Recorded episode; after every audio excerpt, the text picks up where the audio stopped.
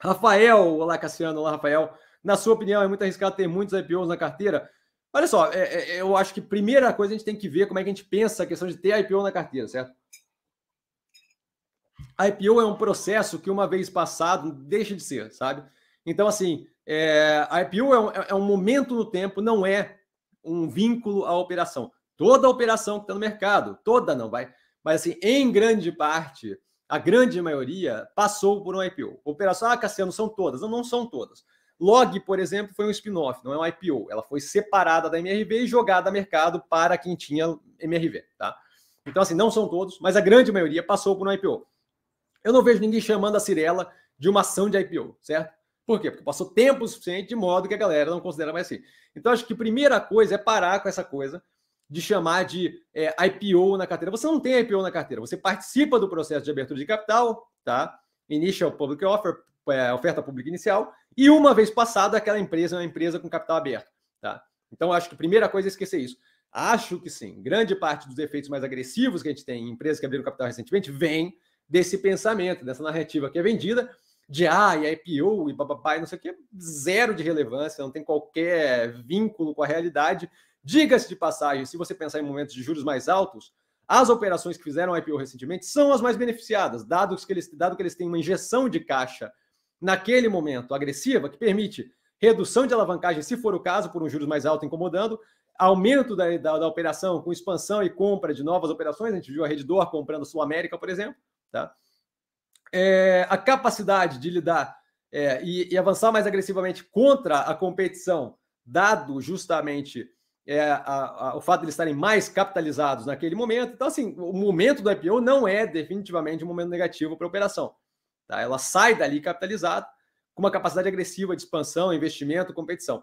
Então, assim, eu acho que é muito mais uma questão de compreender que não existe uma, uma, uma ação IPO na carteira, do que propriamente de, de pensar como arriscado.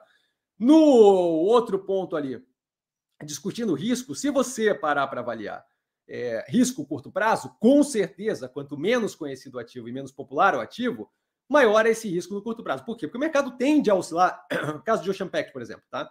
O mercado tende a oscilar ignorando a realidade da operação e focado na narrativa que é vendida, tem pouco histórico a empresa, é pouco popular, então o menor volume monetário faz com que oscile mais agressivamente. De modo que, sim, no curto prazo existe um risco de oscilação maior daquele preço, dado justamente a falta de conhecimento. Muitas vezes tem poucos analistas é, atuando sobre a empresa, aí tem muita gente que não atua, não compra e vende, não investe ali, por não ter análise de banco de grande porte. Eu acho uma besteira, mas, novamente, minha opinião não quer dizer nada, tá?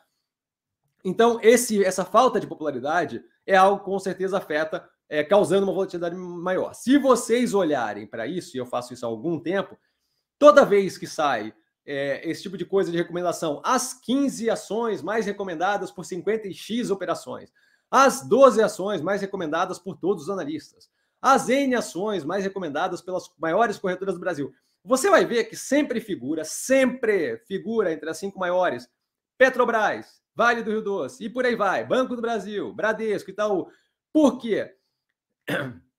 Existe um, um, um existe um estímulo quando você é analista de um banco, quando você é uma operação de research, existe um estímulo a não descolar demais dos coleguinhas, de modo que, considerando a sua operação de research, a sua operação de análise de ativos para um banco, é mais jogo você errar com todo mundo do que você errar sozinho destoando.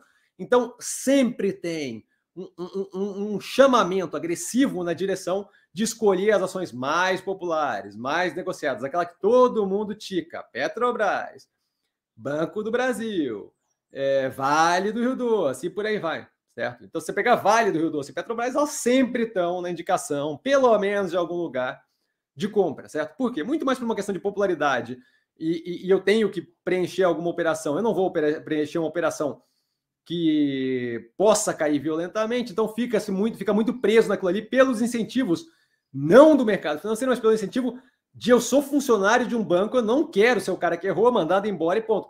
Eu, diferente deles, eu não tenho que acertar no curto prazo. Eu não tenho um chefe que pode me mandar embora se Ocean Pact derrete 70%, e depois sobe.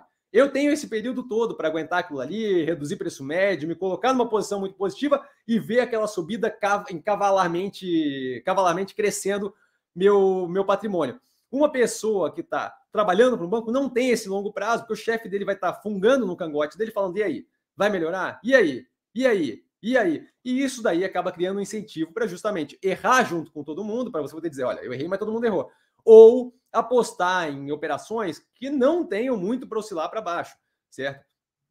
Então, volto a reforçar. A questão é, é, não pensar na questão do ter IPOs na carteira. Toda operação, grande parte das operações fazem IPO, então isso é, não é a forma de pensar, é um processo que se passa, tá? É, mas sim, a gente tem operações menos populares, menos conhecidas, mais recentes, que acabam tendo uma oscilação, volatilidade maior. Dada a falta de conhecimento, não é todo mundo que aprofunda na, na avaliação do ativo.